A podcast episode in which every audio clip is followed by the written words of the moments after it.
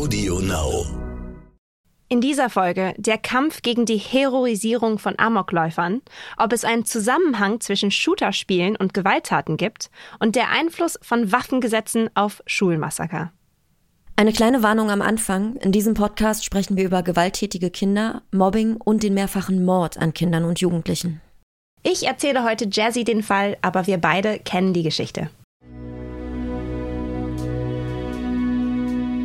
Ich bin Kriminalpsychologin Dr. Julia Shaw. Und ich bin Jessie Good, Sängerin und Songwriterin. Böse ist der Podcast, der die Wissenschaft hinter den menschlichen Abgründen aufzeigt. In jeder Folge wird es um einen echten Kriminalfall gehen. Und wenn es möglich ist, bringen wir auch Original-Tonaufnahmen mit ein. Wir versuchen die Frage zu beantworten, was macht Menschen böse? Oder eher, was bringt Menschen dazu, böse Dinge zu tun?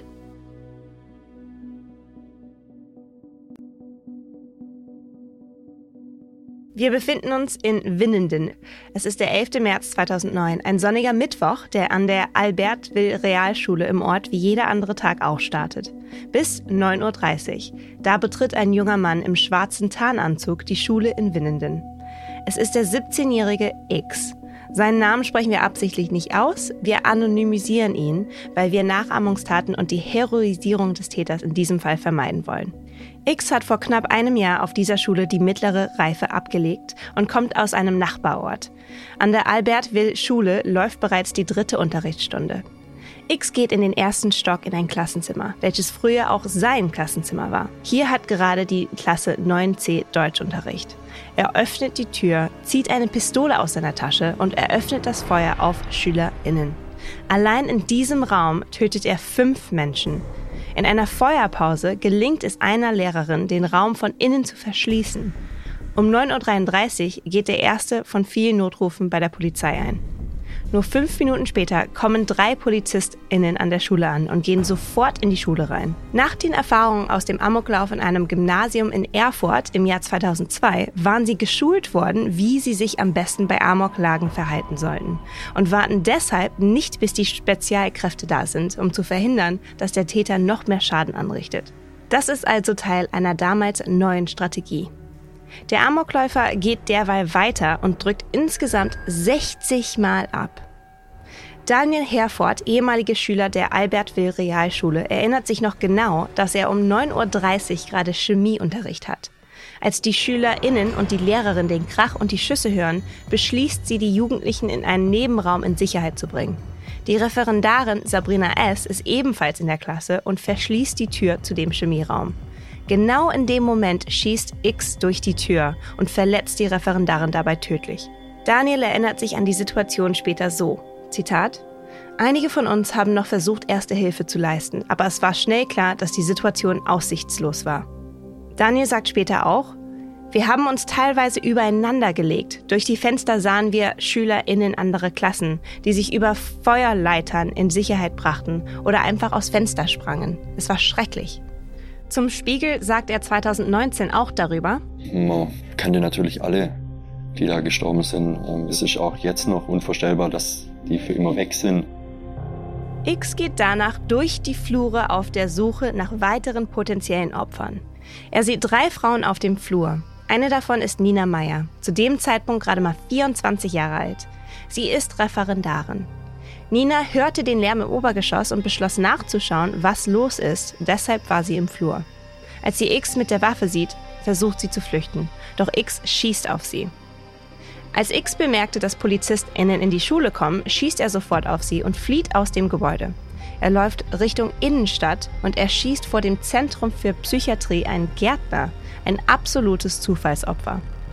Die Polizei leitet eine Großfahndung ein. Es sind mehr als 800 Einsatzkräfte.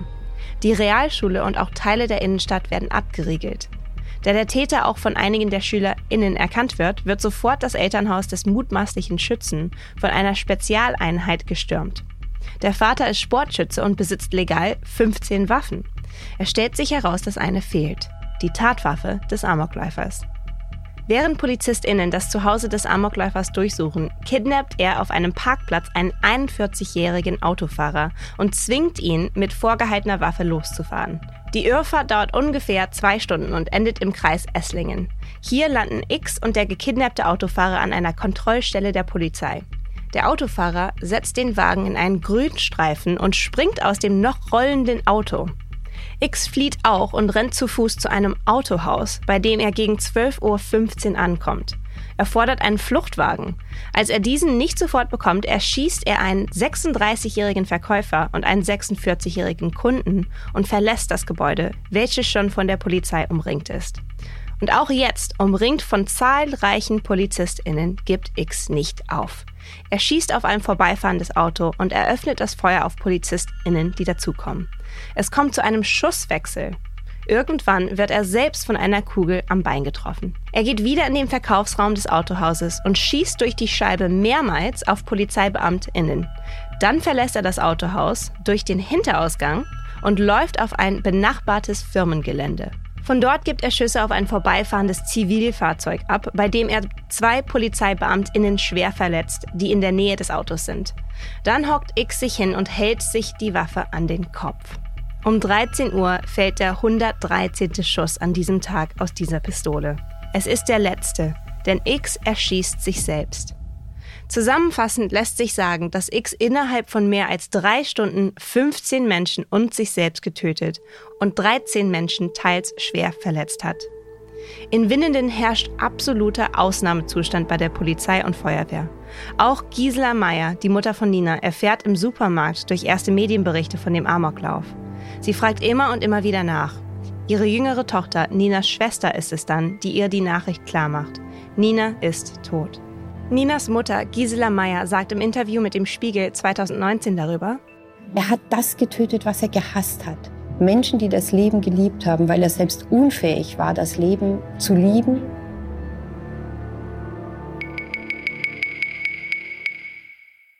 Oh, Julia, wenn ich sowas höre, also ich hatte eh die ganze Zeit Gänsehaut, als ich dir gerade zugehört habe, wirklich jetzt, weil das irgendwie ein Fall ist, der mich persönlich sehr krass äh, bewegt. Ich fühle mich nämlich an meine Schulzeit sehr zurückerinnert dabei. Ich hatte, äh, meine Oberschulzeit war von 2002 bis 2006 und zwar in Berlin an der Gutenberg Oberschule.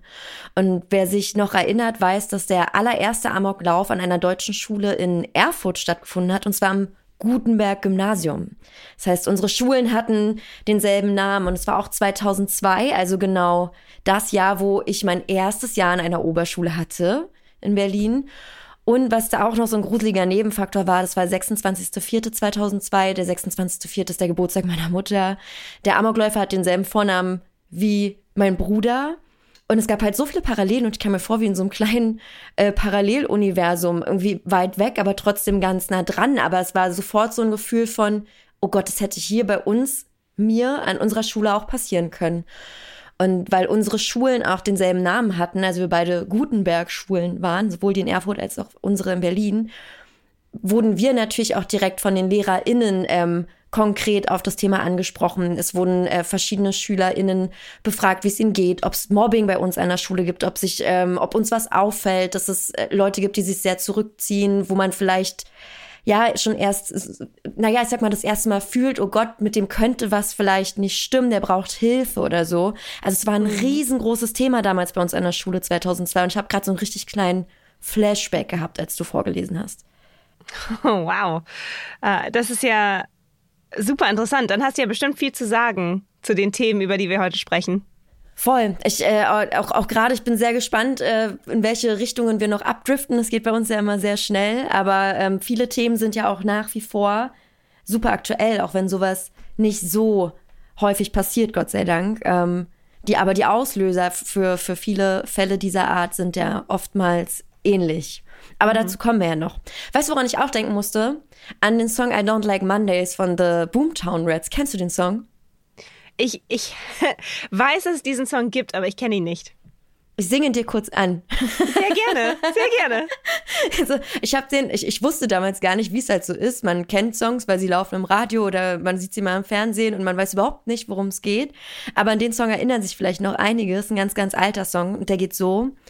Tell me why I don't like Mondays. Tell me why I don't like Mondays. Tell me why I don't like Mondays. I'm gonna shoot. Ooh, the whole day down. Und mit dem Song. Sehr schön. Dankeschön. Bei dem Song ist es so, ich weiß gar nicht, wie ich davon erfahren habe, aber ich war in dem Moment total geschockt. Da geht's ja um eine 16-jährige Schülerin, die an einem Montag, und zwar den 29. Januar 1979, in San Diego ähm, mit einem halbautomatischen Gewehr aus dem Fenster ihres Elternhauses auf die Schule, die gegenüber war, also ihre Schule auch, geschossen hat. Und dabei hat sie den Schulleiter getötet und einen Hausmeister hat sie getötet und ähm, Polizisten verletzt. Und im Interview und auch bei der Festnahme hat die dann einfach ganz locker gesagt, als Begründung, warum sie das gemacht hat, ja, I don't like Mondays. Ich kann halt Montage nicht haben. Und daraus ist dieser Song entstanden. So. Und äh, auch daran muss ich direkt denken, was, also, da wird safe mehr dahinter stecken, aber wie kalt und abgebrüht in so einem Moment. Ja, warum? Ich mag Montage nicht. Ist halt ja. so. Ja. Crazy. Wow, okay. Aber kommen wir zurück zu unserem Fall, bevor ich jetzt zu sehr abdrifte. Ähm, ich würde super gern allgemein jetzt mal mehr über das Thema Amokläufer erfahren. Also was, was genau sind das für Menschen? Auch beispielsweise jetzt unser, unser Typ X. Was wissen wir denn über junge Menschen, die Amokläufe begehen. Genau, also obwohl Amokläufe an Schulen vor allem in den Vereinigten Staaten natürlich zu oft geschehen, sind sie statistisch gesehen immer noch eine Seltenheit. Also das macht es schwierig, sie zu analysieren und genau zu verstehen, was Kinder zu diesen entsetzlichen Entscheidungen führt. Aber es gibt trotzdem Forschung dazu, wie zum mhm. Beispiel eine Studie aus den USA von 2002. Und eine der wichtigsten Schlussfolgerungen war, dass bei den meisten Amokläufern, die in diesem Fall alle Jungen waren, es gibt natürlich auch Ausnahmen, wie du schon gesagt hast. Also ab und zu gibt es auch Mädchen, die sowas machen, aber es ist sehr selten.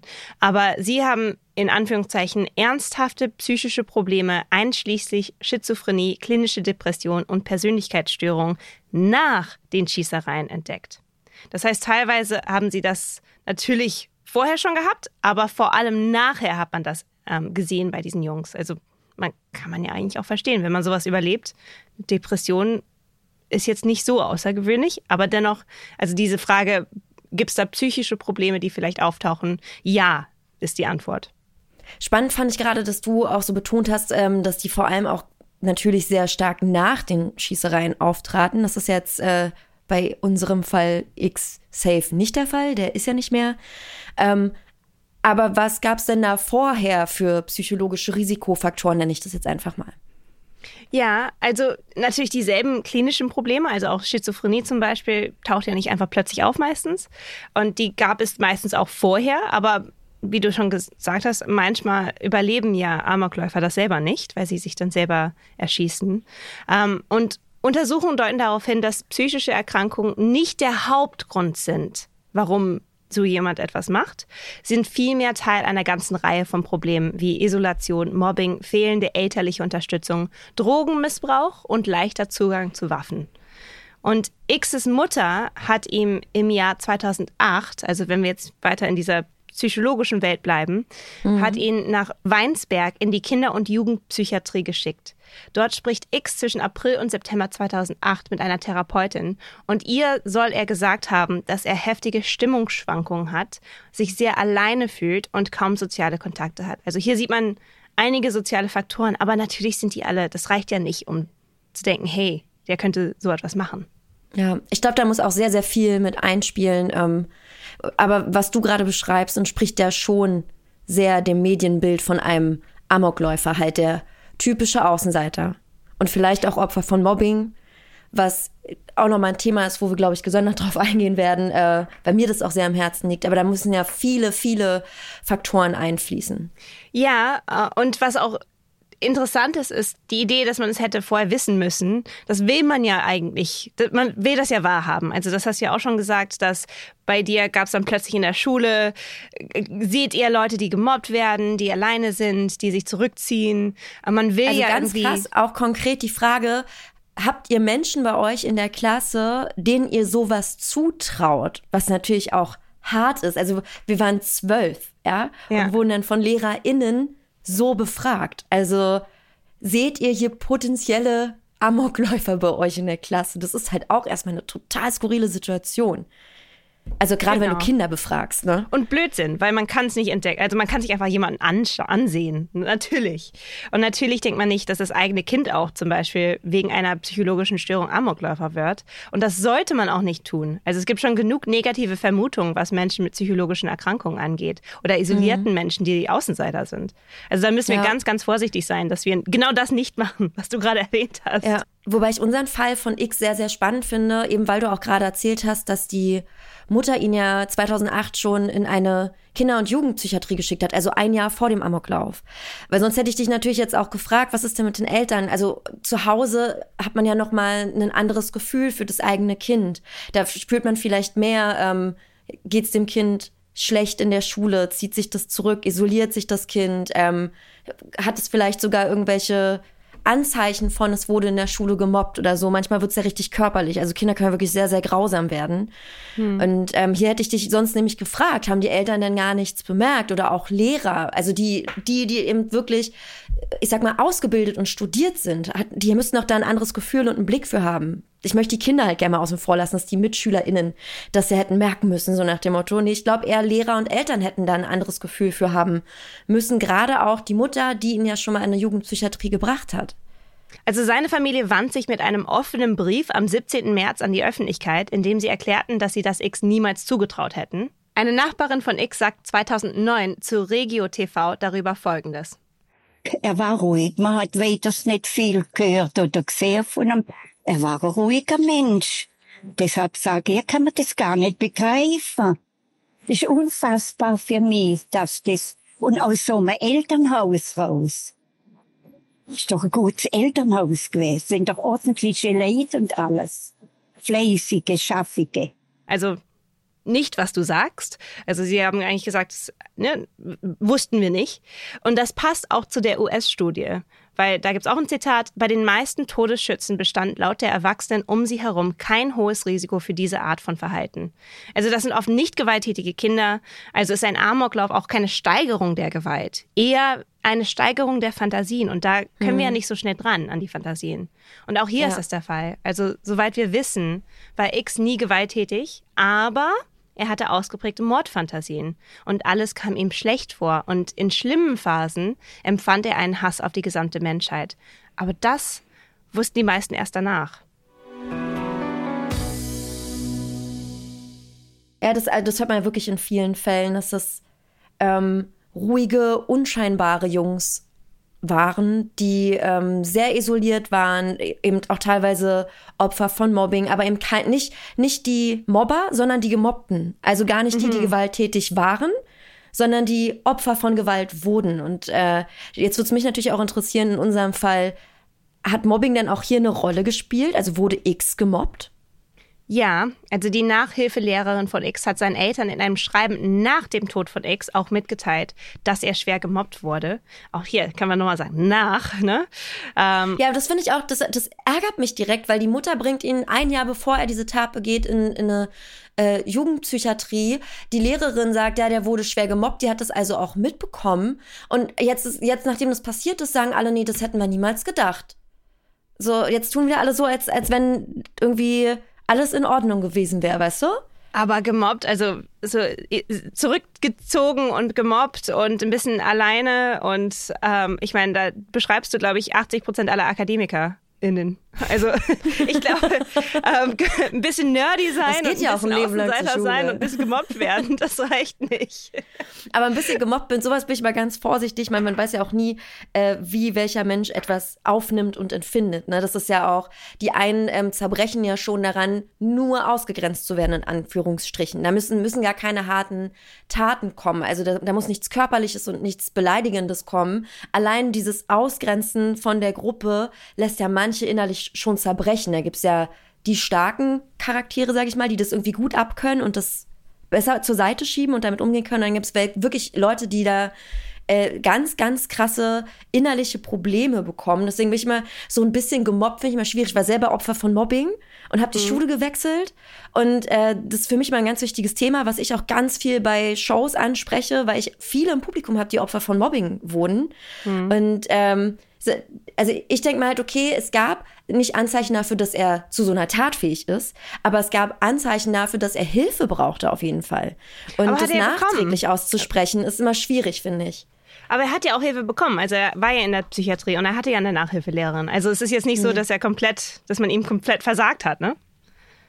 Also das mhm. ist auch, also ich wurde auch gemobbt als Kind in einer, also es war an einer Schule in einem Jahr ähm, und ich habe dann irgendwann das meinen Eltern erzählt und dann ging es direkt zum Direktor oder zur Di Direktorin sogar ähm, und äh, dann war das vorbei. Ähm, aber das war auch natürlich war das furchtbar, aber ähm, ja, jeder geht, wie du gesagt hast, damit ganz anders um. Und jeder meldet sich auch anders oder nicht halt. Ähm, aber ich glaube hier nicht, also ich sehe ihn jetzt nicht hier als komplett ne, isolierten Jungen im Sinne von, seine Mutter hat ja ein bisschen aufgepasst. Oder es scheint zumindest, dass die Mutter ein bisschen aufgepasst hat. Sonst wäre er nicht in der Psychiatrie gelandet. Genau, das ist mir auch aufgefallen. Sonst ist es ja oft so, dass äh, Kinder, die Opfer von Mobbing werden, auch teilweise zu Hause ganz schlimme Verhältnisse haben, entweder komplett ignoriert werden oder sogar Opfer von Gewalt werden zu Hause. Und dann zieht sich das wie ein roter Faden, egal wo das Kind landet, überall hat es mit Ablehnung und Gewalt zu tun und das ist ja auch nochmal ganz furchtbar. Hier ist zumindest deutlich, dass die Mutter da ein Stück weit hinterher war, sonst hätte es diesen äh, Aufenthalt in der Kinderpsychiatrie ja nicht gegeben, hast du schon recht. Genau. Und außerdem hat X an massiven Versagungsängsten gelitten. Wenn er im Unterricht aufgerufen wurde, soll er zum Beispiel angefangen haben zu zittern. Mhm. Genau, und da gibt es noch ein Detail. Also elf der zwölf Opfer der Albert-Will-Schule waren weiblich. Und laut dem Brief von dieser Nachhilfelehrerin wurde er schon auf dem Schulweg dauernd gehänselt, vor allem von Mädchen. Und deswegen wurde auch darüber diskutiert, ob X bewusst diese Mädchen und Frauen töten wollte Unklar bleibt aber bis heute, ob er gezielt nur diese Schülerinnen und Lehrer töten wollte, die am Mobbing beteiligt waren, oder ob er wahllos auf Mädchen und Frauen schoss als Rache.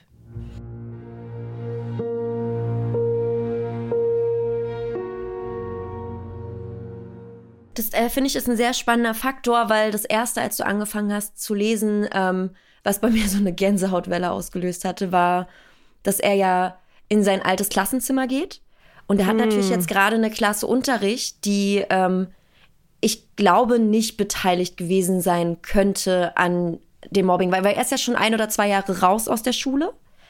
Und äh, die Klasse, die da sitzt, das ist eine, eine Klasse aus dem neunten Jahrgang, also es sind jüngere Menschen als er. Und er schießt ja wahllos, also als wenn er, äh, für mich klingt es wie, als hätte er den Film von damals betreten, als hätte er zurückgespult und er stellt sich vielleicht vor, er steht jetzt vor seiner alten Klasse und mhm. ähm, sucht sich deswegen die Mädchen aus, die damals äh, so, so grausam zu jemandem gemobbt haben und gehänselt haben. Ne? Das könnte ich mir vorstellen, aber jetzt nicht, dass er bewusst auf der Suche ist nach den Mädchen. So, also dann, dann mhm. weißt du, kannst du mir folgen, dass, dass er wie so eine Art ja, ja. Film geschoben hat. Aber ich finde, das ist ein sehr spannender Faktor, weil das immer, wenn sowas passiert, denke ich mir, es trifft halt leider Gottes also was heißt leider Gottes, es trifft ja immer Unschuldige in dem Sinne, aber es trifft wirklich oft Menschen bei Amokläufen, die ja gar nichts damit zu tun haben, auch wenn das irgendwie religiöse Hintergründe hat. Da werden da Menschen getötet, die nichts, also auch wirklich gar nichts mit, mit dem eigentlichen Thema zu tun haben, die nie beteiligt mhm. waren. Die leiden unter genau. Dingen, die vor Jahren passiert sind. Und das finde ich immer so schlimm, wenn sowas passiert. Gibt es denn sonst noch was, was nach der Tat rauskam über X düstere Gedanken? Also auf Xs Rechner wurden nach der Tat auch Bilder von gefesselten Männern gefunden. Laut Gutachten sollen ihn diese masochistischen Bilder angezogen und mit Scham und Hassgefühlen auf die gesamte Menschheit zurückgelassen haben. Zur Ablenkung flüchtete sich X wohl in Ego-Shooter-Spiele, die laut dem Gutachter Reinmar Dubois auch zum Amoklauf beigetragen haben. Die Therapeutin, bei der X war, soll seinen Eltern sogar geraten haben, das Spielen am Computer zu reduzieren. Das bestreiten die Eltern allerdings. Ich habe viele Gedanken. Ja, ich auch. Es, und ich wusste, ich wusste, dass du viele Gedanken hast, weil es kommen jetzt so viele spannende Faktoren hm. gerade rein, wo ich auch genau weiß, was gerade in dir kocht. Ja, also das erste, was ich schon spannend finde, ähm, der Gutachter sagt also, es gibt masochistische Bilder auf dem Computer von X und diese Bilder haben Scham und Hassgefühle ausgelöst. Ähm, und haben ihn dafür, äh, haben dafür mhm. gesorgt, dass er sich isoliert und anfängt, Ego-Shooter-Spiele zu spielen. Und das wiederum hat dafür gesorgt, dass er ja dann auch irgendwann den Amoklauf gestartet hat. Das sind so viele Aussagen, mhm. wenn man überlegt, dass sich X ja selbst getötet hat nach seiner Tat. Also mit ich selbst konnte nie gesprochen werden. Die einzige zuverlässige Quelle wäre jetzt diese Therapeutin, bei der er ja vorher war. Ähm, und auch da sagen ja die Eltern, nee, uns wurde überhaupt nichts geraten. Also die streiten das ja auch ab, was die Therapeutin jetzt sagt. Ich würde gerne mal, ich würde mhm. gerne mal dein, deine Meinung dazu hören. Ich finde es schwierig, solche Aussagen eben einfach zu treffen, wenn man mit dem Täter selbst ja nie wirklich sprechen konnte darüber. Denkst du denn generell, dass Ego-Shooter-Spiele überhaupt solche Taten begünstigen? Also kann es bei jedem Menschen gefährlich sein, sowas zu spielen? Weil, wenn ich das jetzt anfange, Moorhuhn hoch drei, dann bin ich dann auch gefährdet, irgendwann sowas zu tun. befeuert das meine düsteren Gedanken? Also, ich habe viele Gedanken zu diesem Thema, aber zuerst will ich deine hören. Was denkst du denn? Also würdest du denken, dass ein Zusammenhang besteht zwischen den Gewalttaten und Ego-Shooter-Spielen? Schwierige Frage. Eigentlich ich für mich, aber ich, ich setze mich ja auch immer als Maßstab. Das ist das Schwierige. Ich für mich würde da keinen krassen Zusammenhang sehen. Wir haben ja auch schon mal viel über das Thema Mordfantasien zum Beispiel gesprochen und dass das was sehr Normales ist mhm. und auch gar nicht so ungesund ist. Und ähm, ich denke mal halt so ein Ego-Shooter-Spiel. Ich selber habe sowas nie gespielt. Mir gibt es irgendwie nichts. Also wie gesagt, Moorhuhn, aber es ist kein Ego-Shooter. Du weißt, was ich meine. Mir gibt es gar nichts. Ist auch oldschool. Ja. Mir gibt es gar nichts, aber ähm, ich, ich denke mir so, okay, ich baue damit dann mal den Stress ab. Ich kompensiere quasi die Wut und Aggression. Ich stelle mir es vor, als wenn ich, ja, als wenn ich auch laut irgendwie Metal-Musik anmache und mal kurz in meiner Wohnung durchdrehe. Das ist Stressabbau. Aber ich für mich persönlich würde nicht glauben, dass mich das in meinen Gedanken in eine Richtung bringt, das Ganze auch irgendwie in die Tat umsetzen zu wollen. Das ist aber, wie gesagt, nur mein Gefühl. Mhm. Deswegen bin ich sehr gespannt, was du mir gleich mhm. wirklich dazu sagst, ob es nun einen Zusammenhang gibt oder nicht. Also zu der Frage habe ich sogar selber 2015 eine Studie veröffentlicht. Die Debatte über die potenziellen Auswirkungen von gewalttätigen Videospielen ist natürlich seit Jahrzehnten Teil des öffentlichen Diskurses. Absolut. Das kennen wir schon aus unserer Kindheit. Ja, und nicht nur Videospiele, und ja auch so, so Horrorfilme, so Splatter und so. Also mhm. generell Ge genau. Gewalt verherrlichende Medien, nenne ich das jetzt einfach mal. Und Musik war ja auch groß in der Debatte. Genau, so, so Marilyn Manson genau. und Metal und Death Metal ist ja auch alles, alles mit drin in diesem Diskurs. Und 2009 war das genau dasselbe. Also meine Studie hat versucht, die Debatte zu ergänzen. Und die Frage war, ob das Spiel Grand Theft Auto, also es ist nicht ganz ein Ego-Shooter-Spiel, GTA kenne ich. GTA, du darfst ähm, genau. einfach Autos auf der Straße anhalten, den Insassen töten und dann reinspringen und möglichst viele Menschen umfahren. Kennen wir, kennen wir genau, alle? Machen wir in Berlin ja auch so. Nein, Spaß. das ist genau wie die echte Welt. ähm, und die Frage war halt, ob dieses Spiel sogenanntes kriminelles Denken erhöht. Also ProbandInnen haben entweder gewalttätige Nachrichten geschaut, also wo es auch ganz krasse Gewaltakten gab, aber es war ja passiv, also sie haben nur die Nachrichten gesehen, oder sie haben das Shooterspiel Grand Theft Auto gespielt und dann entweder habe ich ProbandInnen gesagt, dass sie mit extremer Gewalt spielen sollen. Also ich habe ihnen genau gesagt, was sie tun sollen. Oder ohne. Also dass sie ohne Gewalt spielen sollen.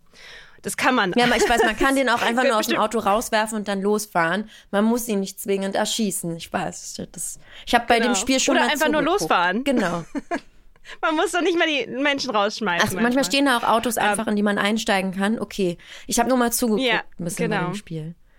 Und ich habe halt herausgefunden, dass nur die ProbandInnen, die mit extremer Gewalt gespielt haben, ein erhöhtes implizites kriminelles Denken haben. Also, meine Schlussfolgerung war, dass solche Spiele vielleicht tatsächlich zu Gewalttaten beitragen. Oh, aber ich habe da ganz komplizierte Gedanken und auch in meiner eigenen Forschung haben sich da meine Gedanken geändert. Bei den ProbandInnen, die jetzt nur die gewalttätigen Nachrichten sehen sollten, da hat sich nichts geändert. Mhm. Aber bei den ProbandInnen, die mit extremer Gewalt GTA gespielt haben, da haben sich dann die Gedanken verändert. Habe ich das jetzt richtig verstanden? Richtig. Okay, weil was genau ist denn jetzt, du hast gesagt, ähm, ein erhöhtes, implizites kriminelles Denken? Was eigentlich, also was ist denn jetzt eigentlich kriminelles Denken? Also ich habe den sogenannten Criminal Thinking Scale benutzt und da gibt es ganz viele Faktoren beziehungsweise Fragen, aber hier jetzt ein paar übersetzt. Wenn Leute dir sagen, was du tun sollst, wirst du aggressiv. Du begründest dein verantwortungsloses Handeln mit Aussagen wie alle anderen tun es, also warum sollte ich nicht?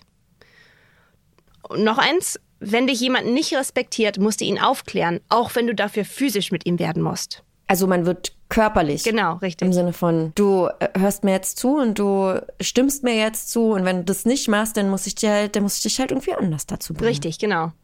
Und dann noch ein letztes, äh, Gesetze sind nur ein Mittel, um arme Leute klein zu halten. Also das sind die Art Gedanken, die es auch laut Forschung Menschen leichter machen, Verbrechen zu begehen. Aber du siehst ja auch warum. Sind so Rationalisierungen. Ja, ich, äh, beim, ersten, beim ersten Punkt dachte ich gerade, oh nein, ich habe kriminelles Denken. Weil wenn Leute mir sagen, was ich zu tun und zu lassen habe, mich macht sowas auch ganz schnell aggressiv. Aber ich erfülle Gott sei Dank nicht alle Punkte auf der Liste und nehme ich jetzt mal raus. ähm, trotzdem, also der, das, was du mir jetzt erzählt hast, würde ich erstmal packen in Ego-Shooter-Spiele, also Ego-Shooter spielen also eine Rolle. Die fördern kriminelles Denken und eventuell auch Handeln. Aber du hast ja auch schon angeteasert, dass du damals 2015 so gedacht hast und sich jetzt deine Gedanken so ein Stück weit verändert haben und du da so hin und her gerissen bist. Deswegen würde ich gerne wissen, wie du jetzt darüber denkst. Richtig. Also zu dem Zeitpunkt dachte ich, ja, ich glaube, das spielt eine Rolle. Seitdem bin ich mir nicht mehr so sicher. Inzwischen gibt es, glaube ich, genug Forschung, die zeigt, dass Kinder und Erwachsene sehr gut unterscheiden können zwischen Gewalt in Spielen und Gewalt im echten Leben. Und Shooter-Spiele haben, glaube ich, jetzt, laut der Forschung, da gibt es immer noch Debatte, aber ich glaube jetzt ziemlich fest, dass es wahrscheinlich keinen Einfluss hat auf physische Gewalt. Also viele Amokläufer spielen zwar solche Games, aber das tun auch sehr viele andere Jungs natürlich. Und ich glaube, dass wenn man eh schon Mordgedanken und dunkle Fantasien hat, ist man wahrscheinlich noch mehr hingezogen zur virtuellen Welt und Shooter-Spielen. Aber die Gedanken waren vorher schon da, wurden also nicht von den Spielen erzeugt. Weißt du, was ich meine?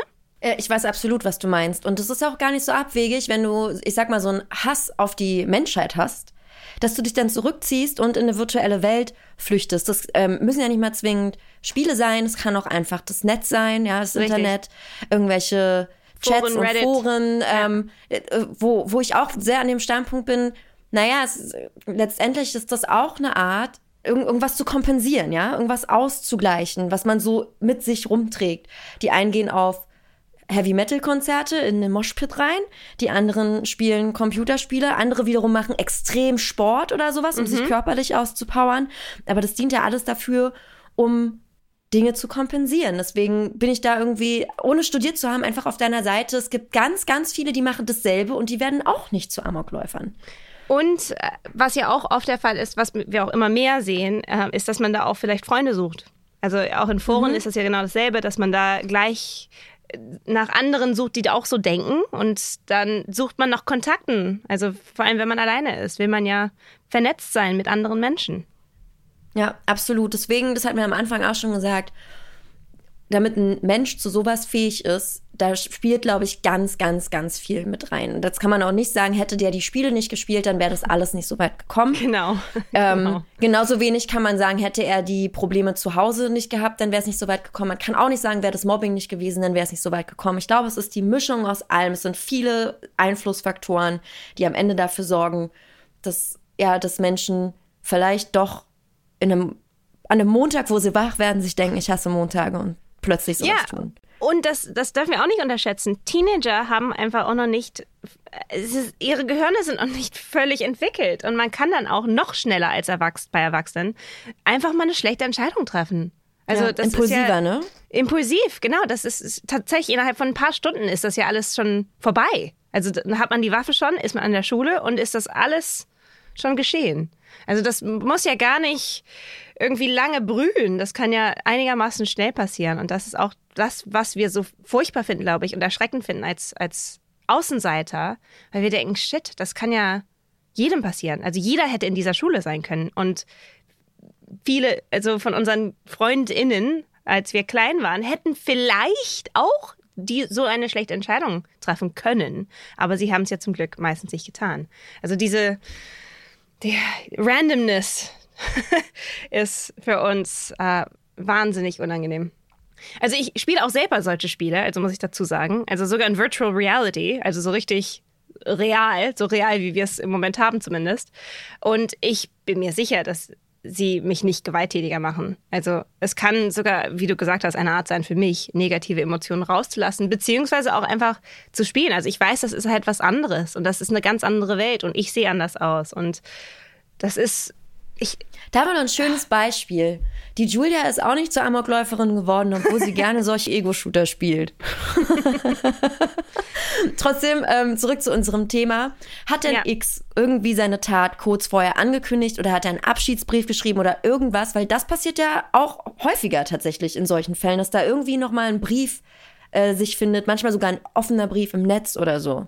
Ja, also in X's Zimmer lag offenbar ein Abschiedsbrief. Hier soll X geschrieben haben, er hatte diese Tendenz schon von Geburt an in sich. Aber der Brief war uh. auch ein bisschen äh, nicht ganz äh, klar. Also da war es auch ein bisschen vage teilweise, was er sonst gesagt hat. Und das fühlte sich wahrscheinlich für ihn so an. Aber da muss ich auch zu sagen, das ist nicht richtig. Also es gibt keine ja. genetische Veranlagung für Amokläufer. Mit solchen Gedanken müssen wir sehr vorsichtig sein, also mit solchen Annahmen, dass man irgendwie als Monster geboren sein kann, sozusagen. Weil ich glaube, das lenkt uns ab von dem Fakt, dass auch unauffällige Menschen zu so etwas fähig sein können. Absolut bin ich voll bei dir.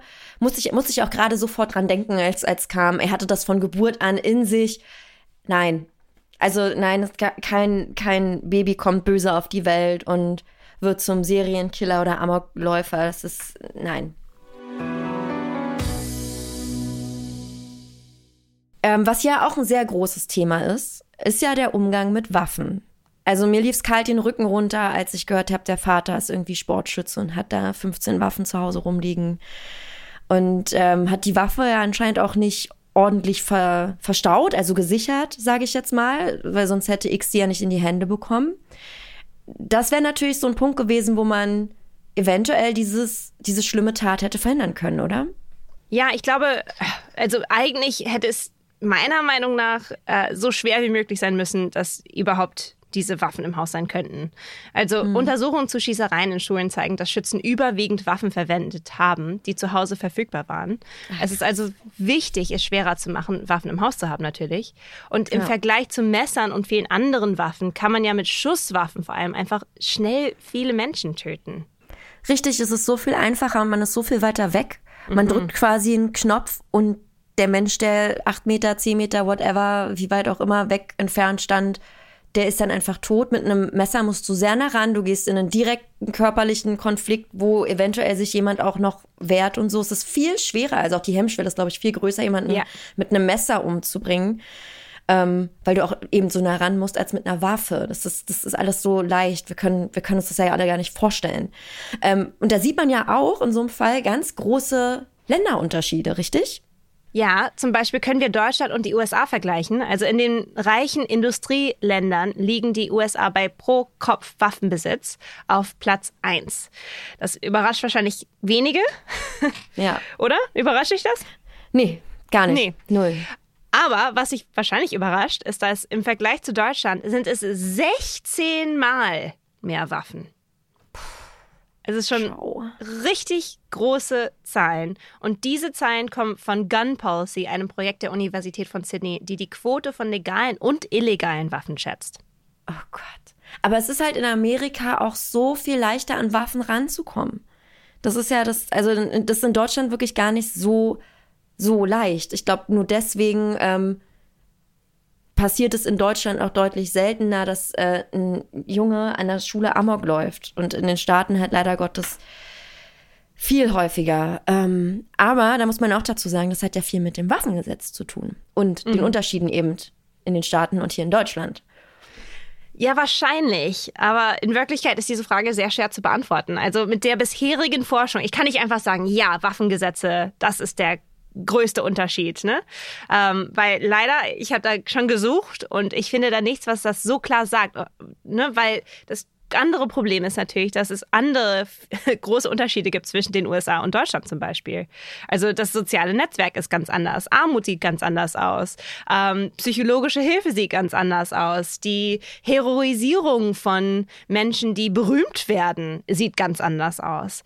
Ähm, und auch wie über Amokläufer berichtet wird, sieht anders aus. Also es gibt so viele große Unterschiede, dass es wahnsinnig schwer ist zu sagen, das, das ist das Wichtigste. Aber wir können uns auf jeden Fall Länder anschauen und deren Waffengesetze. Und da sehen wir auf jeden Fall große Unterschiede. Und ich glaube, das ist sehr überzeugend, dass auf jeden Fall Waffengesetze eine, eine Rolle spielen. Also zwischen 1999 und 2019 gab es mehr als 230 Amokläufe an Schulen in den Vereinigten Staaten. Zwischen 2019 und 2020 sind die Amokläufe und Schulmassaker angestiegen in den USA, auch während der Pandemie. Und in Deutschland, wo die Waffengesetze deutlich schwerer oder strikter sind, wie du schon gesagt hast, gab es in dieser Zeitspanne nur elf von solchen Amokläufen in Schulen. Und im Vereinigten Königreich, wo ich ja wohne, war der letzte Amoklauf im Jahr 1996. Und direkt danach wurden die Waffengesetze geändert. Und dann gab es nie wieder einen Amoklauf in einer Schule. Wahnsinn. Also diese Zahl muss man sich jetzt kurz nochmal auf der Zunge zergehen lassen. 230 Amokläufe in 20 Jahren in den USA und 11 in Deutschland und nur einen ja, gar keins. Königreich. Den, in den 20 Jahren gar keins. Das war ja 96. Ach stimmt, du hast recht. Oh, es ist ja... Das ist, also es ist schon heftig. Ja. Und Oh natürlich Gott. Amokläufe, es gibt noch mehr Schulschießereien, aber ein Amoklauf ist halt was Größeres, muss ich dazu sagen. Also in den USA gibt es auch noch mehr und in Deutschland wahrscheinlich auch ähm, Einzelfälle, wo jemand dann vielleicht jemanden anderen erschießt zum Beispiel, aber die zählen dann nicht als Amokläufe. Ja. Aber in Deutschland hat sich doch das Waffengesetz durch den Amoklauf in Winnenden ja auch geändert. Also es wird auf jeden Fall ähm, politisch diskutiert und am Tag des Amoklaufs wird in Berlin auch eine Initiative gegründet, die heißt ähm, Keine Mordwaffen als Sportwaffen. Und der Initiative schließen sich ganz viele KünstlerInnen sowie Hinterbliebene des Schulmassakers von Winnenden und auch dem in Erfurt im Jahr 2002 an. Außerdem kämpfen sie unter anderem für eine Verschärfung des Waffenrechts und können dabei erste Teilerfolge erzielen. Also die Altersgrenze für das Schießen mit großkalibrigen Sportwaffen wird dann zum Beispiel von 14 Jahren auf 18 Jahre erhöht. Und am dritten Jahrestag des Amoklaufs 2012 teilte das Regierungspräsidium Stuttgart mit, dass die Zahl der registrierten Waffen in Baden-Württemberg um rund 15 Prozent zurückgegangen ist. Ist ja süß. Das sagst du, ist ja süß. 15 Prozent sagst du ist ja niedlich. Das ist besser als gar nichts. Ja, natürlich ist es besser als gar nichts. Und natürlich sind solche ähm, Kämpfe auch wahnsinnig wichtig. Also in Amerika sehen wir, dass die Studenten selber auf die Straßen gehen, damit endlich Ja. was gemacht wird, damit nicht so viele äh, Waffen einfach also erreichbar sind. Aber in Schottland und England war es noch mehr. Also es gab ein staatliches Rückkaufprogramm und zwischen 1996 und 2000 wurden mehr als 162.000 Handfeuerwaffen abgegeben. Verstehe ich Rückkaufprogramm gerade richtig? Also Schottland und England haben gesagt, wir als Staat möchten eure privaten Waffen abkaufen. Das heißt, sie haben auch mit Geld gelockt. Richtig. Das finde ich, finde ich sehr clever. Sehr, Ja. sehr clever. Nicht so, gebt die Waffen ab, sondern wir kaufen die Waffen von euch zurück. Also ihr bekommt auch Geld von uns. Das hat ja dann auch nochmal einen gewissen Reiz. Genau. Zu sagen, auch eigentlich brauche ich die ja auch gar nicht und jetzt so ein bisschen Geld, das kann ich eh gerade gut gebrauchen. Kann ich vielleicht nochmal in Urlaub fliegen oder so. Das finde ich sehr, sehr clever. Warum gab's es, warum gibt's sowas nicht in den Staaten oder hier in Deutschland? Ja, den Staaten ist es ja ein riesenpolitisches Thema, dass man Waffen behalten soll. Und auch Deutschland ist ein bisschen politischer, weil auch, ich meine, wie man dem eigenen Staat vertraut und was man gewaltmäßig dem Staat anvertraut. Ich meine, in Deutschland haben wir auch eine Geschichte, wo wir dem Staat nicht immer trauen sollten. Und da gibt man nicht so gerne die Waffen ab, weil man denkt, oh ja, aber wenn es doch mal zu etwas kommt wie im Zweiten Weltkrieg, dann will ich doch auch eine vielleicht Waffe brauche ich die nochmal für einen Bürgerkrieg oder so. Genau, und das ist in Amerika ja auch Thema, obwohl es schon lange her ist, noch länger her ist, aber dennoch, ähm, das ist die Mentalität. Und das sehen wir halt in, mein, in vielen Ländern nicht. Und dementsprechend will man überhaupt in, in der ersten Instanz keine Waffe kaufen und man will, will sie auch nicht behalten. Also da sieht man auch wieder, da sind wir wieder bei diesem Thema. Da gibt es auch andere Länderunterschiede, die nicht nur, wo es nicht um, nur um die Waffengesetze geht, aber die fließen dann auch in die Waffengesetze mit ein.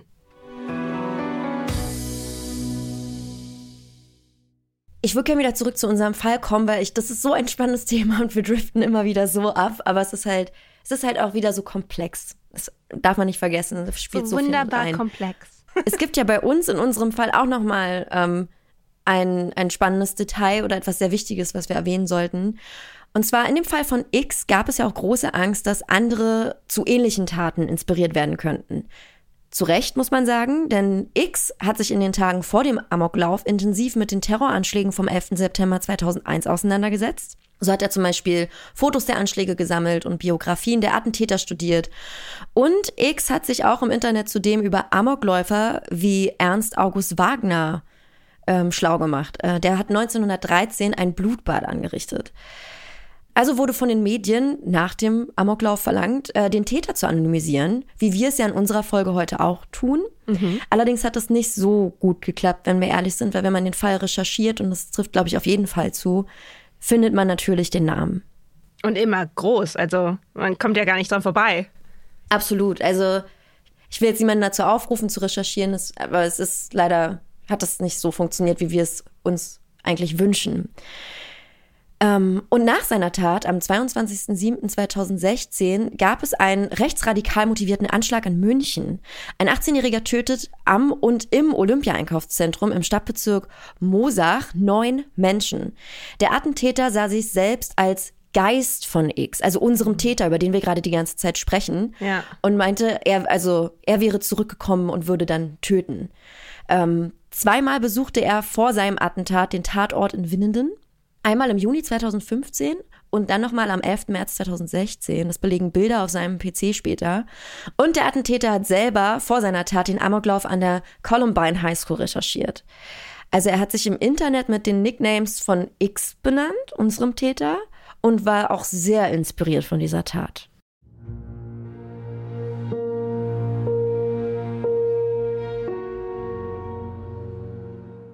Interessant. Also das, wie, wie du ja gesagt hast, geht in beide Richtungen. Also einmal, was, was ihn inspiriert hat und wen er inspiriert hat, also X. Ähm, und das ist auch einfach ganz wichtig bei Terroranschlägen und bei Amokläufern. Also diese Heroisierung, die haben wir schon ein paar Mal angesprochen. Und dass wir das vermeiden. Also dass wir das also, dass wir aus den TäterInnen nicht eine Art Heldenfigur machen. Aber das ist natürlich schwer. Also deswegen gibt es auch die Frage, finde ich eine sehr interessante ethische Frage, ob Journalisten überhaupt berichten sollten über Terroranschläge und Amokläufe. Also wir sind ja als ZuschauerInnen auch manchmal Teil vom Problem. Je mehr Aufmerksamkeit wir diesen Gewalttaten schenken, je mehr füttern wir das Biest sozusagen. Und es kann schneller dazu kommen, dass sich andere dann auch zu solchen Akten inspiriert fühlen. Aber gar nicht darüber zu berichten, ist natürlich auch problematisch, da es sich hier natürlich auch um die Stimme der Opfer und ihren Familien geht. Was denkst du, Jazzy? Also glaubst du, die Medien sollten überhaupt über solche Fälle berichten? Ja, ich bin da auch sehr hin und her gerissen. Das, äh, du hast es eben schon wirklich gut zusammengefasst. Auf der einen Seite denke ich mir, nein, weil gib den Tätern jetzt bitte keine Bühne, gib denen nicht die Möglichkeit, in die Geschichte einzutreten als Unvergessene, ja. Mhm. Und auf der anderen Seite denke ich mir, doch natürlich darüber muss berichtet werden. Die Menschen müssen natürlich darüber informiert werden, was passiert ist und auch was du schon sagtest. Da, ähm, es geht um Hinterbliebene, ne? es geht um die Familien der Opfer auch. Ähm, wie müssen die sich fühlen, wenn das alles unter, unter den Teppich gekehrt wird. Für die muss sich das ja so anfühlen, auch wenn es eigentlich darum geht, eben nicht diesen Täter so in so einen riesen Spotlight zu heben. Ich kann dir das nicht sagen. Ich bin da auch völlig hin und her gerissen. Mein Gefühl sagt nein, aber ich war auch nie äh, Familienangehörige eines Opfers. Ja. Wie, wie, siehst du das denn? Ich glaube, darüber zu berichten ohne Täternamen finde ich gut. Und da, da gibt es auch einen guten Fall aus Kanada, der vor kurzem passiert ist. Also da war ein ähm, Amokläufer, also nicht in einer Schule auf den Straßen von Toronto, aber die Presse hat tatsächlich seinen Namen fast nie erwähnt. Also es ist ziemlich schwer, seinen Namen herauszubekommen, weil die Richterin auch in dem Fall gesagt hat, ähm, ich möchte bitte, dass ihr nicht diesen Namen ausspricht, weil er auch zu dem Zeitpunkt ist in seinem eigenen Notizen, seinem eigenen kleinen Manifesto sozusagen geschrieben hat, ich mache das, um Aufmerksamkeit zu gewinnen. Ich mache das, um berühmt zu werden. Also, dass man ihm das nicht gibt. Und das hat funktioniert. Und ich glaube, wenn man dann sagt, Mann, macht bla bla bla und man oder man spricht nur über ne, 15 Menschen wurden getötet. Das ist eine ganz andere Art darüber zu berichten und dann hebt man halt die Namen der Opfer hoch. Man hebt die Namen der, ähm, der Menschen, die davon betroffen worden sind, aber man heroisiert ihn nicht. Also das, das, das ist auch ein Weg, mit dem ich gut äh, leben könnte, glaube ich. Wenn es denn funktioniert. Aber wir wissen ja auch, es gibt immer Leute, die quatschen. Also da geht es vor allen Dingen auch um die Presse, finde ich. ähm, dass selbst wenn es sensationsgeile ZeugInnen gibt, äh, die dann ankommen und sagen, ich habe den Namen, ich habe ein Foto, ich habe dies, ich habe das, dass die Presse dann auch sagt, nein, nein, Genau. wir wollen es nicht, wir nehmen es nicht, wir geben dem keine Bühne. Genau. Wir, wir nennen die Namen der Opfer und von mir aus der Hinterbliebenen. Wir sagen, was passiert ist, aber wir nennen nicht den Täter. Damit eben vor allem Nachahmungstäter vielleicht so ein bisschen die Lust daran verlieren, sagen wir es mal so.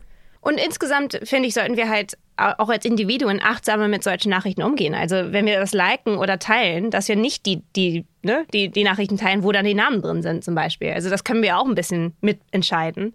Und vor allem auch in der True Crime Welt kann es, wie du ja gesagt hast, zur Sensationalisierung kommen, wenn wir nicht aufpassen. Also dann Genau, da geht man halt auf die dramatischen Details drauf ein, genau wie er hieß, wo er gewohnt hat, was er alles gedacht hat, haben wir auch ein bisschen. Wir haben ja eher uns konzentriert in dieser Folge auf, warum er so etwas machen konnte und wie er gedacht hat, weil das ist, glaube ich, das Wichtige, ohne wirklich über ihn als Mensch zu sprechen.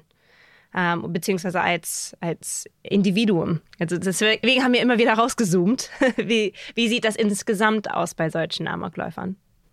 Ja, das äh, finde ich auch sehr gut und sehr wichtig.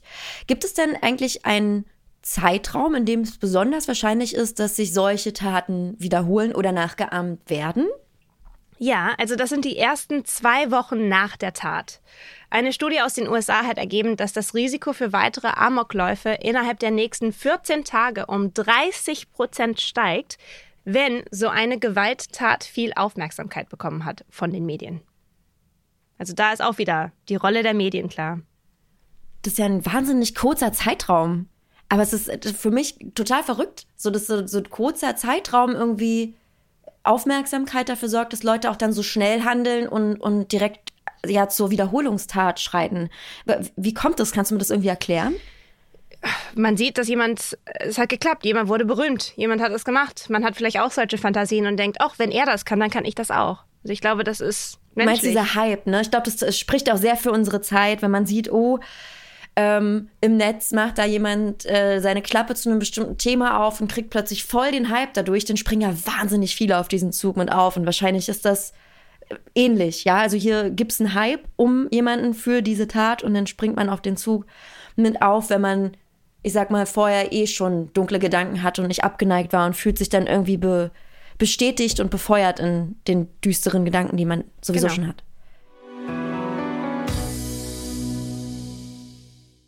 Die Albert-Will-Schule ist ja für hunderte SchülerInnen zu einem Schreckensort geworden. Wie ging es denn dort nach der Tat weiter? Also, die können ja jetzt nicht am nächsten Tag einfach wieder zum Unterricht gegangen sein und weitergemacht haben, oder? Also der Unterricht fiel erstmal aus. Das Schulgebäude glich einem Meer voller Blumen, was ich sehr schön finde als Bild, welche SchülerInnen, Angehörige und die Bevölkerung vom Winnenden dort hinlegten. Am Montag, den 16. März 2009, also fünf Tage nach dem Amoklauf, bekamen alle, die zur Schule gehören und die es wollten, ein psychologisch begleitendes Betreuungsangebot in verschiedenen Sälen außerhalb des Schulgeländes. Das stelle ich mir auch sehr wichtig vor. Also vor allem natürlich für die äh, SchülerInnen und LehrerInnen, die das überlebt haben, alles gesehen haben. Ähm, wie geht denn die Familie von X damit um? Die stehen natürlich jetzt mit Sicherheit auch im Fokus. Ja, zwei Monate nach dem Amoklauf verließ die Familie ihren Wohnort und heute lebt sie wohl mit einer neuen Identität. Also sie haben einen neuen Namen. Ich glaube, anders kannst du auch nicht weiterleben. Ja. Wenn ein Teil deiner Familie ja zu so einer Tat geschritten ist. Ähm, es gibt ja auch viele Menschen, die der Mutter und dem Vater natürlich jetzt eine Mitschuld geben, weil sie es nicht bemerkt haben. Ja, und vor allem dem Vater, der die Waffe für X zugänglich aufbewahrt hatte.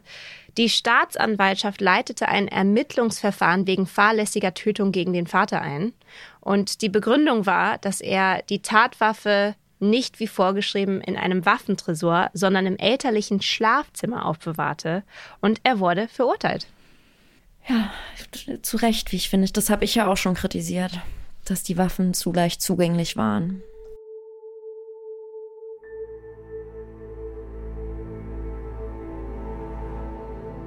Zuerst wurde der Vater von X wegen fahrlässiger Tötung in 15 Fällen, fahrlässiger Körperverletzung in 13 Fällen und Verstoß gegen das Waffenrecht verurteilt. Ein Jahr und neun Monate Haft auf Bewährung hat er dafür bekommen.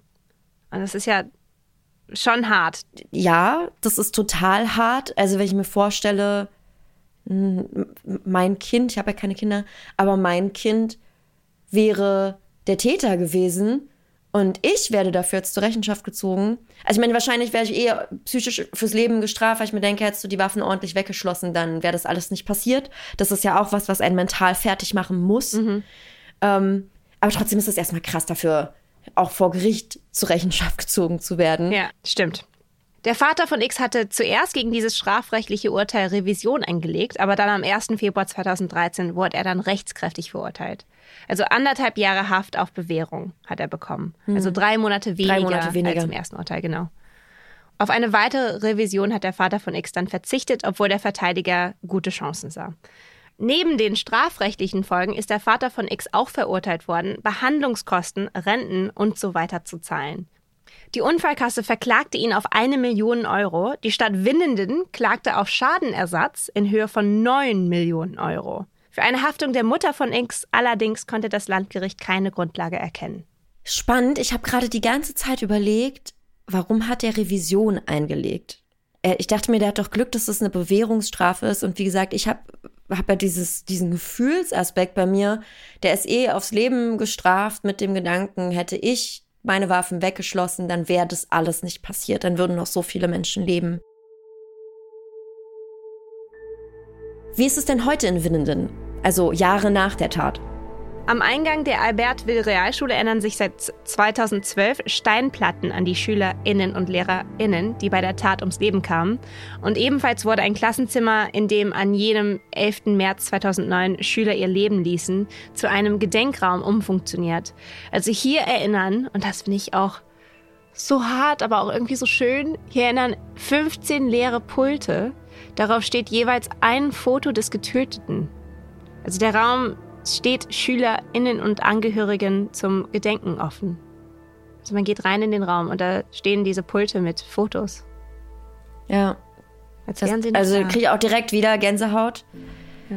Aber ich finde find auch, dass es ein, ja, ein, ein schöner Gedenkraum auf jeden Fall ist. Ja. Und ich finde es auch wichtig. Ich finde es auch wichtig für, für alle, die als Hinterbliebene jetzt noch da sind, dass die eine Möglichkeit haben, dort irgendwie, ja, auch Abschied immer wieder zu nehmen und, und sich mit der Tat auseinanderzusetzen, mit dem, was geschehen ist. Ich glaube, das ist ganz, ganz wichtig.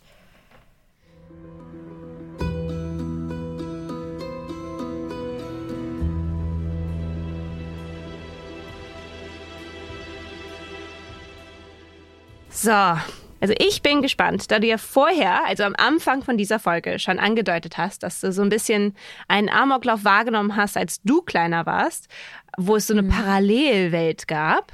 Ich bin ja. gespannt, wie du jetzt diese böse Skala beantwortest. Also bezüglich X, findest du ihn und diese Taten vielleicht sogar nachvollziehbar böse, also null? Also kannst du dir vorstellen, dass du in einer ähnlichen Situation, also gemobbt und alleine in so einer Schule vielleicht auch so handeln könntest. Findest du ihn unter die Taten 1 faszinierend böse? Du hattest auch schon solche Gedanken, aber glaubst nicht, dass du so handeln könntest? Also hattest vielleicht auch schon mal Mordfantasien, was SchülerInnen anging. Oder zwei unbegreiflich böse. Du kannst dir nicht vorstellen, dass du je so denken oder handeln könntest. Das ist ja ein Fall, der mich sehr bewegt, eben weil ich so viele Erinnerungen damit verknüpfe an meine Kindheit. Ich war auch Opfer von Mobbing und habe die Schule gewechselt. Dann war ich in der Oberschule auf der Gutenberg-Schule hier in Berlin. Erster Amoklauf, Gutenberg-Gymnasium in Erfurt. Deswegen wurden wir damit sehr hart konfrontiert auch irgendwie und haben uns sehr intensiv mit dem Thema auseinandergesetzt. Und ich bin wirklich sehr, sehr hin und her gerissen, auch gerade als ehemaliges Opfer von Mobbing. Mhm. Ähm, und schwanke irgendwie zwischen eins und zwei, weil ich habe damals, als ich das durchgemacht habe, war ganz furchtbar für mich. Ich habe wochenlang die Schule geschwänzt. Ich hatte so viel Wut in mir und ähm, hatte so oft das Bedürfnis, einfach, wenn ich Opfer gerade wurde von Mobbing, da körperlich zu werden. Aber ich habe es am Ende nicht gemacht. Ne? Ich habe mich gar nicht getraut, aber ich hatte dieses Bedürfnis, ich hatte diese Gedanken und Fantasien.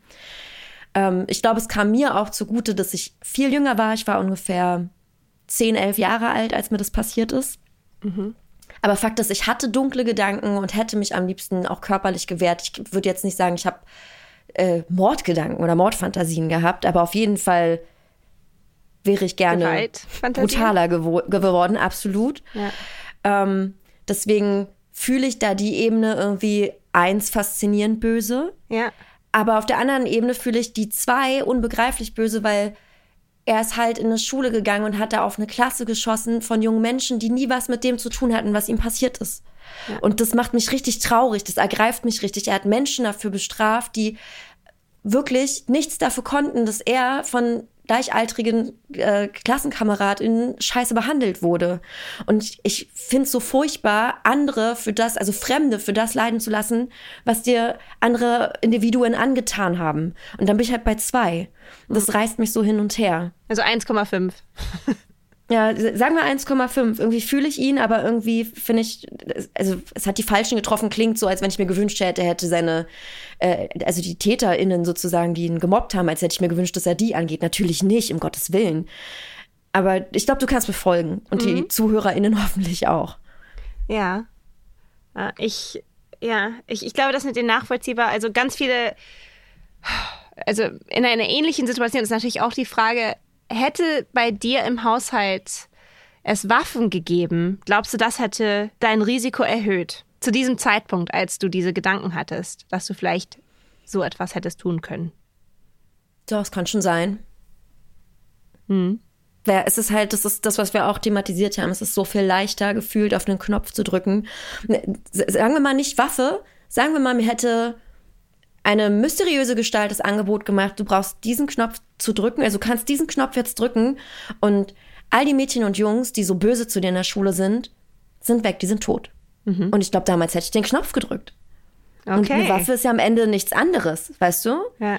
wenn du, wenn, wenn das diejenigen sind, die dich Tag für Tag leiden lassen und äh, dich innerlich auffressen und zerstören, ich glaube, ich hätte diesen Knopf gedrückt. Jetzt nicht im Sinn von, ich nehme die Waffe und äh, schieß ab, weil das ist auch nochmal was anderes. Aber wenn wir es mal versim also versuchen, simpler zu machen, du kriegst dieses einmalige Angebot, Menschen von diesem Planeten verschwinden zu lassen, ohne viel dafür zu tun.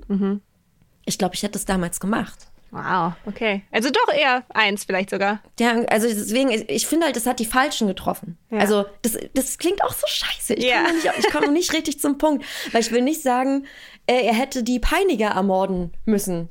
Das will ich damit auf keinen Fall sagen. Und wenn ich jetzt sage, es hat die Falschen getroffen, klingt es aber so. Ja. Deswegen schweige ich jetzt lieber, bevor ich mich hier irgendwie um Kopf und Kragen rede. Aber du, du hast deine Einstufung noch gar nicht gegeben auf der böse Skala, wo du bist. Ich bin hier für mich selber tatsächlich bei unbegreiflich böse. Ähm, ich kann mir nicht vorstellen, dass ich je so denken oder handeln könnte. Ich habe noch nie, ich habe zwar Mordfantasien schon mal gehabt, aber noch nie für Mitschüler und auch nie für Kolleg, ach, das stimmt nicht, für Kolleginnen schon.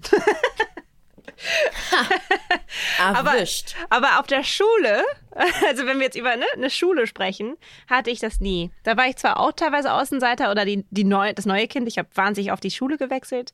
Ähm, und ich war zwei Jahre jünger als die meisten, weil ich auch Klassen übersprungen habe. Also ich war, aber ich war so ein bisschen außerhalb von allem. Also ich war so eh schon so die Außenseiterin, dass es irgendwie also was da die anderen Kinder gemacht haben, ist mir so über den Kopf gegangen. Also es war, natürlich hatte ich FreundInnen, aber pff, es, es war irgendwie mir, ich wohnte in einer anderen Welt, glaube ich, so ein bisschen in meinem eigenen Kopf. Und ich hab, wurde zwar gemobbt teilweise oder in einer Schule, aber das habe ich dann auch gemeldet und das war dann vorbei. Und auch da hätte ich den Knopf, den du gerade geschildert oder beschrieben hast, den hätte ich nicht gedrückt. Also ich glaube auch, Hättest du den so gedrückt, wenn, wenn es Ja. krasser gewesen wäre? Also wenn du dir jetzt vorstellst, das Mobbing, Mobbing fängt ja eigentlich schon bei einer Form von Ausgrenzung an, aber Mobbing kann ja ganz extreme Formen und Farben annehmen mit äh, körperlicher Gewalt und psychischer Gewalt. Und ähm, kannst du dir vorstellen, dass du eventuell den Knopf gedrückt hättest, wenn du über Wochen oder Monate hinweg Opfer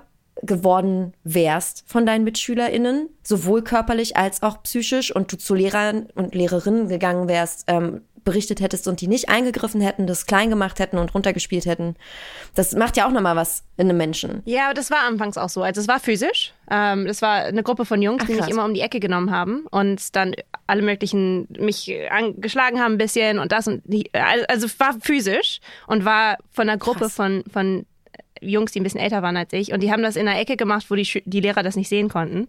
Ähm, und als ich das dann berichtet habe, haben die Lehrer auch erstmal gesagt, mach doch keinen Lehr also mach doch keinen Ärger. Also die haben mich dann auch, total, ne? Tu mal nicht so, Kind. Das triggert mich so krass. Das, sowas triggert mich so krass. Ja.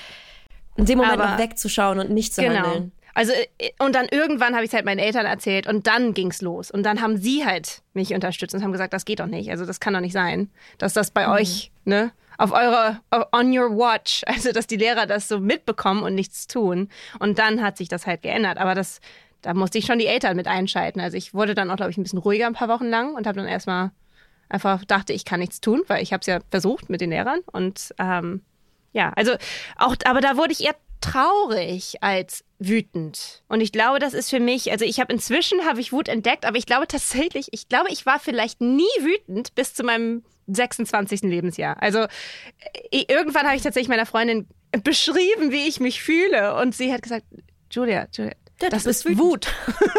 Was ist dieses Gefühl? oh mein Gott. Und siehst du, da haben wir jetzt auch wieder den, äh, diesen magischen Moment von, das alleine ist es nicht. Da spielen andere Faktoren eine ganz, ganz mhm. wichtige Rolle. Und äh, du hattest vielleicht ein gefestigteres Elternhaus als ich zu der Zeit. Also ich konnte mich nicht an meine Eltern wenden zu der Zeit. Es war ein bisschen schwierig alles. Es waren, waren schwierige Jahre für mich und äh, ich habe mich auch zu Hause damals sehr alleine gefühlt. Mhm. Und das ist natürlich auch wieder ein Einflussfaktor. Ja, absolut. Und äh, ich bin, bin froh, dass ich dieses Angebot für den Knopf nie bekommen habe, weil irgendwann wäre der Tag gekommen, da hätte ich es bereut. Ja. Aber ich würde die, diese Chance jetzt auch gerne nochmal nutzen, wenn einer unserer ZuhörerInnen da draußen sich gerade angesprochen fühlt. Ich meine, es gibt auch viele junge Menschen, die gerne einen True Crime Podcast hören und Probleme mit Mobbing haben. Ähm, vertraut euch Menschen an und es gibt, wenn ihr niemanden im familiären Kreis habt oder im Freundeskreis habt, es gibt hier die Nummer gegen Kummer. Die könnt ihr wählen, da wird euch geholfen, aber vertraut euch Menschen an, fresst das nicht in euch rein, nehmt das nicht mit nach Hause, sprecht mit äh, LehrerInnen. Es gibt ganz oft VertrauenslehrerInnen auch an Schulen. Geht im Zweifelsfall direkt auch zur Schulleitung oder wenn es richtig eskaliert und euch niemand jemand helfen will, geht zur Polizei. Mhm. Aber fresst es auf keinen Fall in euch rein. Und wenn ihr mit irgendjemandem anonym sprechen wollt, dann wählt die Nummer gegen Kummer und lasst euch helfen. Man kommt daraus. Es gibt Mittel und Wege, solche Situationen zu lösen. Und fresst es bitte nicht in euch rein und fangt an, an euch selbst zu zweifeln. Das ist mir ganz, ganz wichtig.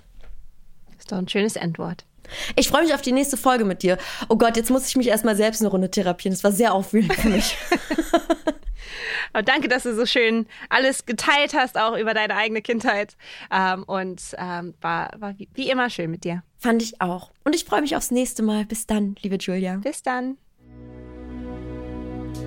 Vielen Dank an das Produktionsteam von Böse. In der Redaktion Luisa Hanke, in der Produktion Wei Kwan und als strafrechtliche Beraterin Alexandra Braun. Die Quellen zu der Recherche und die Studien, über die wir gesprochen haben, findet ihr in den Show Notes.